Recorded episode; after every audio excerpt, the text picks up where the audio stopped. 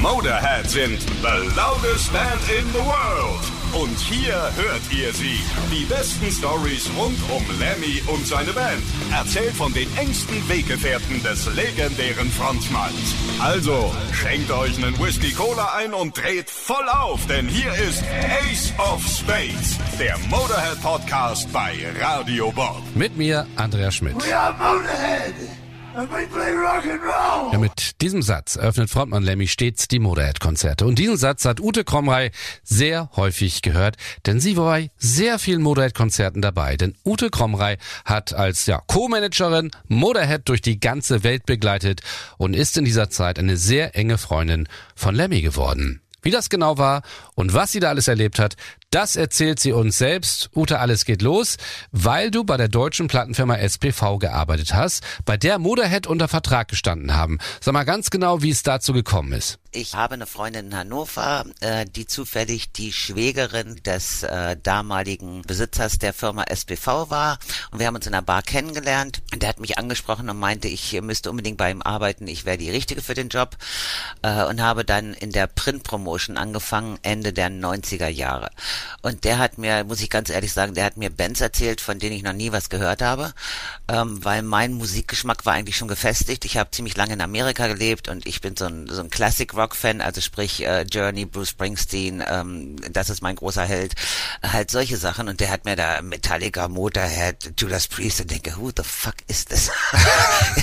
Keine Ahnung, wirklich nicht. Ja, also vielleicht den Namen schon mal gehört, aber ich, ich konnte mir da also da nichts vorstellen. Und das ähm, Raster war ja relativ groß bei SBV. Die waren ja nicht nur Heavy und Rock, sondern es kamen ja auch andere Sachen. So, und dann bin ich halt in die in die Firma gekommen und ähm, habe die Print-Promotion gemacht, habe alle möglichen äh, Künstler betreut, von Whitesnake über Mötley, äh, von äh, Halloween, ähm, Saxon und irgendwann äh, und Motorhead auch und habe dann Lemmy das erste Mal getroffen, glaube ich, in Köln oder was in Hamburg. Ich kann es nicht mehr ganz äh, genau ähm, sagen. Ich hatte auf jeden Fall ähm, das, was andere mal aus Film und Fernsehen kennen, hatte ich dann mit einmal so einen Pass um und, und so, so ein Pass, äh, äh, so ein Laminat ist ja, ne, da gehst du einfach durch und keiner fragt dich mehr, wo du ja sonst ähm, als normaler Zuschauer bei den Konzerten bist und denkst, oh Gott, wie komme ich da näher ran?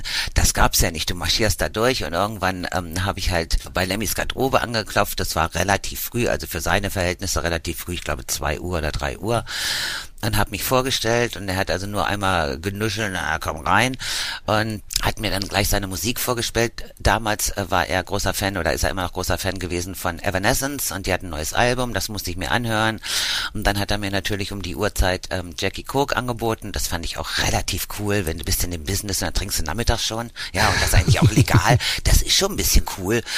Ähm, und nach dem dritten habe ich dann irgendwie gesagt, also wenn ich dann nicht mit dir auf der Bühne irgendwie den Background machen soll, dann würde ich sagen, ich gehe jetzt. So, das war mein erstes Kennenlernen und er war also, er war weder äh, unhöflich noch war er besonders höflich. Er war einfach Lemmy und mussten, wir mussten uns auch erstmal abchecken, wie das, wie das einfach läuft. So habt ihr euch also das erste Mal kennengelernt, aber wie bist du dann zu einer so engen Freundin geworden? Irgendwann, und ich, ich, ich müsste wirklich nachgucken, irgendwann, dass es so ganz eng wurde. Also wir mochten uns und er hat mir auch voll vertraut, schon relativ früh.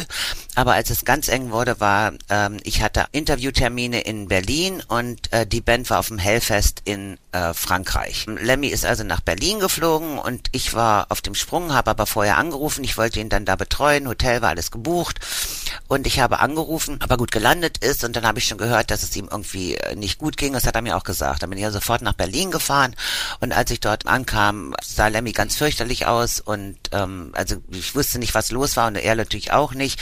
Und Lemmy hat ja eine Aversion gegen Ärzte und alles, was damit zusammenhängt. Und dann habe ich es irgendwie geschafft, dass ich zumindest vom Hotel, dass da ein Arzt kam und ihn mal angeguckt hat und aber er hat gesagt, der, der müsste eigentlich ins Krankenhaus, der Mann. Er könnte, er, er könnte nur raten, was es sein könnte. Ähm, und dann ähm, hatte ich wirklich, wirklich Sorge, weil Lemmy, es ging ihm wirklich, wirklich schlecht. Und ich hatte Sorge, aber er hat es immer noch geschafft zu sagen, nein, er geht nicht ins Krankenhaus. Ich hatte aber vorher schon mich erkundigt und hatte schon ähm, in einem Krankenhaus in der Nähe angerufen, habe gesagt, ich komme mit jemandem, das ist ja auch nicht so einfach. Du kommst mit jemandem, der berühmt ist, ähm, der Diabetiker ist, alkoholabhängig, nikotinsüchtig und drogensüchtig. Äh, das muss ja vorher, ja, nein, das ja, muss heftig, ja auch irgendwo also. äh, äh, vorher da gesagt werden.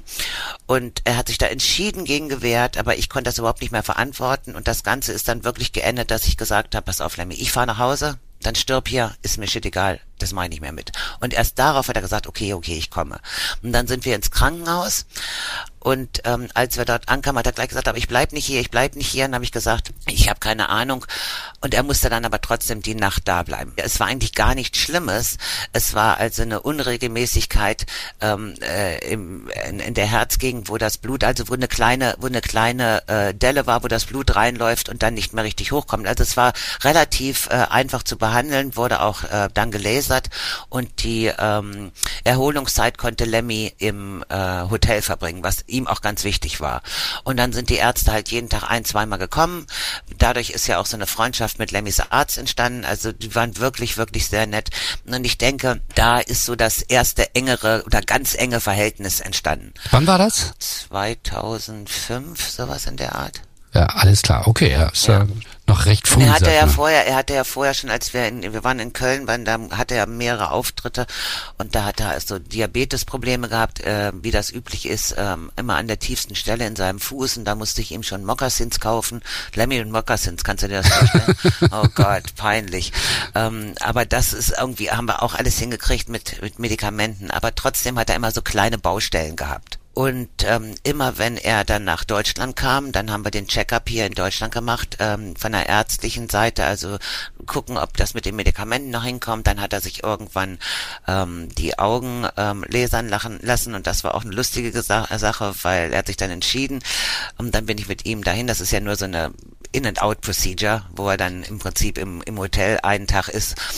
Und das war, ich glaube, es war irgendwann im Sommer kurz vor Wacken. Und dann hatte Lemmy die tolle Idee, also erstmal wollte er beide auf einmal, das macht man aber nicht, falls irgendwas passiert, dass du wenigstens noch irgendwie auf einem Auge gucken kannst. Und dann hatte er die tolle Idee, dass ein Auge für Weitsicht gemacht wird und das andere für Nahsicht. Was? ja. Ich glaube, das machen die vielleicht in Amerika, aber hier nicht. Und dann hat gesagt, Lemmy, du musst dich entscheiden. Möchtest du in deinem, in deinem Dressing Room eine Brille aufsetzen zum Lesen oder möchtest du auf der Bühne eine aufsetzen? Und da hat er gesagt, ja, dann lieber zum Lesen. Ich sage, und das machen wir auch. Ne? Wir machen halt ähm, die Korrektur. Und das war sehr lustig. Und er hat dann, ähm, ähm, wir sind dann ins Hotel, dann hat er halt so eine Piratenklappe gehabt für diesen einen Tag, dass da kein Schmutz reinkommt. Und dann nimmt er die abends ab, als der Arzt kam und dann so mit seinem Humor und dann guckt er mich an und sagt, oh, ach so siehst du eigentlich aus. also das waren schon schon lustige Sachen. Also da war ich immer dabei und äh, da war ich auch die einzige Betreuung, die die ganzen Krankensachen gemacht hat. Äh, der Herzkatheter in Berlin, dann habe ich sein Bett durch die Gänge geschoben. Daher kommt übrigens auch dieser Ausdruck äh, Nurse on Prada, was ich ja auch auf der ähm, Beerdigung gesagt habe, weil der Arzt hat dann irgendwie gefragt, Mensch hier, die Ute macht das schon ganz gut, ist eine, schon eine, echt eine gute Krankenschwester. Und da hat Lemmy gesagt, das ist sie, aber sie würde niemals niemals diese Krankenhausschuhe tragen. Sie würde wahrscheinlich Prada-Schuhe tragen.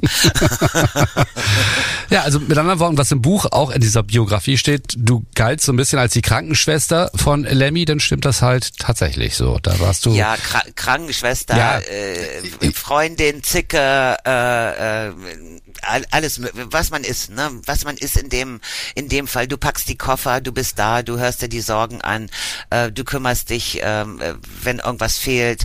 Also alles, was so im engeren persönlichen Bereich bist, ja, das, das kann man schon sagen, ja. Ja, das heißt, du bist wirklich sehr, sehr nah, wie wahrscheinlich kaum ein anderer hier in Deutschland an ihn rangekommen. Dann erzähl uns doch mal über Lemmy, wie war er denn so? Eigentlich kennen ihn alle. Es hört sich jetzt blöd an. Er war das, was du gesehen hast. Er hat sich nicht verstellt. Er war zu Hause nicht anders. Ja, der hat nicht also irgendwie, äh, er hat ja nicht mal einen Führerschein gehabt. Er hat also kein Auto, keine äh, Reichtümer angesammelt. Er hatte seine Leidenschaft, die jeder kennt. Ähm, aber er war, er hat dieselben Sachen getragen. Er war kein anderer Mensch und kein Rockstar. Das ganz sicher nicht. Lemmy war mega intelligent, unheimlich belesen.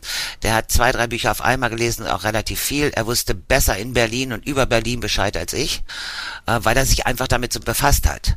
Er war natürlich ein, ein grumpy Englishman, das war er am Ende. Ähm, und Leute hatten auch manchmal ein bisschen Schiss, weil er halt, äh, ist ja nicht jemand, der lachend auf dich zugekommen ist. Ja. Sondern immer so ein bisschen, ne, ist immer so, ah, why, why me? Aber er war ein Gentleman und er hat immer gesagt, es kostet nichts, ähm, nett zu sein oder einer Frau die Tür aufzuhalten. Das kostet nichts und er würde auch nicht verstehen, warum ähm, das nicht viel mehr ähm, äh, Männer machen und äh, Frauen müsste man eigentlich höflich behandeln. Das, ähm, das war seine Devise und das hat er auch immer gemacht. Er hat Gentleman, er hat die Frauen gut behandelt, aber hat er denn auch mal Beziehungen gehabt? Weil darüber habe ich zum Beispiel so gut wie gar nichts gefunden. Hatte er Freundinnen, auch so richtig feste Freundinnen? Mm, jein, also er hatte mal so, er war mal so ganz am Anfang, hat er mal eine feste, oder war er sehr verliebt, da war, lebte er aber noch in England und die ist, glaube ich, gestorben an irgendwelchen Drogen und ähm, Freundinnen oder oder Leute oder Frauen, die Lemmy toll fanden und was von ihm wollten, hatten wir ja reichlich. Mhm. Ähm, die würde ich ja fast alle als Groupies oder wie immer abstempeln. Aber er hatte natürlich, wie auch jeder weiß, eine längere Beziehung mit Moa, Moa Holmsten aus ähm, äh, Schweden. Ähm, der hat da sogar einen Song gewidmet, und zwar Christine auf dem einen Album. Ähm, da, da, da war er schon, da war er schon sehr, ja, was für Lemmy verliebt war. Also das war er schon. Da, und danach ähm, hat er nichts Festes mehr gehabt, bis dann ähm, Cheryl zum Schluss auftauchte. Cheryl war so eine On- und Off-Freundin aus Amerika, die hat er kennengelernt im Rainbow ähm, und hatte der auch einige äh, Dinge bezahlt, also nicht nur den Busen, sondern auch äh, sondern auch eine Ausbildung als, äh, ich glaube, Konditorin. Und dann war sie in Turks and Caicos und kam genau zu der Zeit wieder, als Lemmy den Defi in ähm, äh, LA eingesetzt bekommen hat, den Defibrator. Und da hat sie dann irgendwo ihre Mutter Theresa Seite entdeckt und seitdem war sie eigentlich bis zum Tod bei Lemmy und hat auch bei Lemmy gewohnt dann. Alles klar. Also mit anderen Worten, doch schon so ein paar festere Sachen waren da schon ja, bei. Ja, aber er war nie jemand, der hat gesagt, wie kannst du, wie kann eine Frau mir trauen, wenn ich auf Tour bin? Wie? Wo sie nicht, wo ich acht Monate im Jahr auf Tour bin, wo ich nicht zu Hause bin. Und man kann auch nicht erwarten, dass jemand irgendwo sitzt und hofft, alles geht gut und er macht nichts. Ja. Und das möchte er auch nicht haben. Aber er war auch nicht so ein Familienmensch. Das war er wirklich nicht.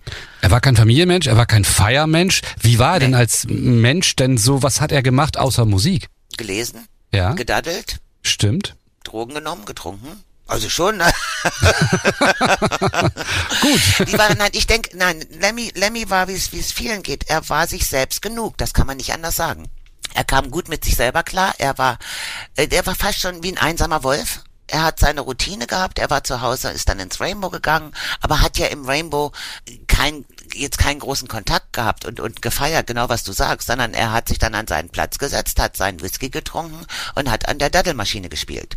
Und seine, seine wenigen Urlaube oder freien Tage, wenn er konnte, meist über seinen Geburtstag, hat er in Las Vegas verbracht. Er, er liebte einarmige Banditen. Ich war mit ihm auch mal da und der, der sitzt dann den ganzen Tag auch auf dem Schiff, als wir diese Motor, äh, Motorboat Cruise hatten. Dann sitzt Lemmy den ganzen Tag vor so einem ähm, einarmigen Banditen, ja. Bin ich völlig verrückt. kann man sich so wenig vorstellen, ne? Also weiß ich, weiß ja. ich nicht, aber aber du musst ein eins musst du sehen, ein Addict bleibt immer ein Addict. Ist egal, was du machst. Ob du spielst, ob du isst, ob du trinkst, ob du Drogen nimmst, aber ich denke, wenn du in dieser, wenn das deine Personalität ist, deine Persönlichkeit, Entschuldigung, ähm, dann, dann ist es schwer, dich daraus zu befreien, dass du immer das, was du machst, ganz viel, ganz lange machst das ist wahrscheinlich, wie es allen Abhängigen geht, von irgendwas Abhängigen. Und ja. das spiegelt sich da wieder. Und so genauso mit dem einarmigen Banditen. Der hat das stundenlang entweder gelesen oder hat an dem Ding rumgedaddelt, auch in seiner Garderobe. Danke soweit, Ute. Hatte Lemmy eigentlich sonst irgendwelche Freunde? Slash und Ozzy sollen welche gewesen sein. Und wann sind Motorhead eigentlich zum absoluten Kult geworden? Das besprechen wir dann in der nächsten Folge.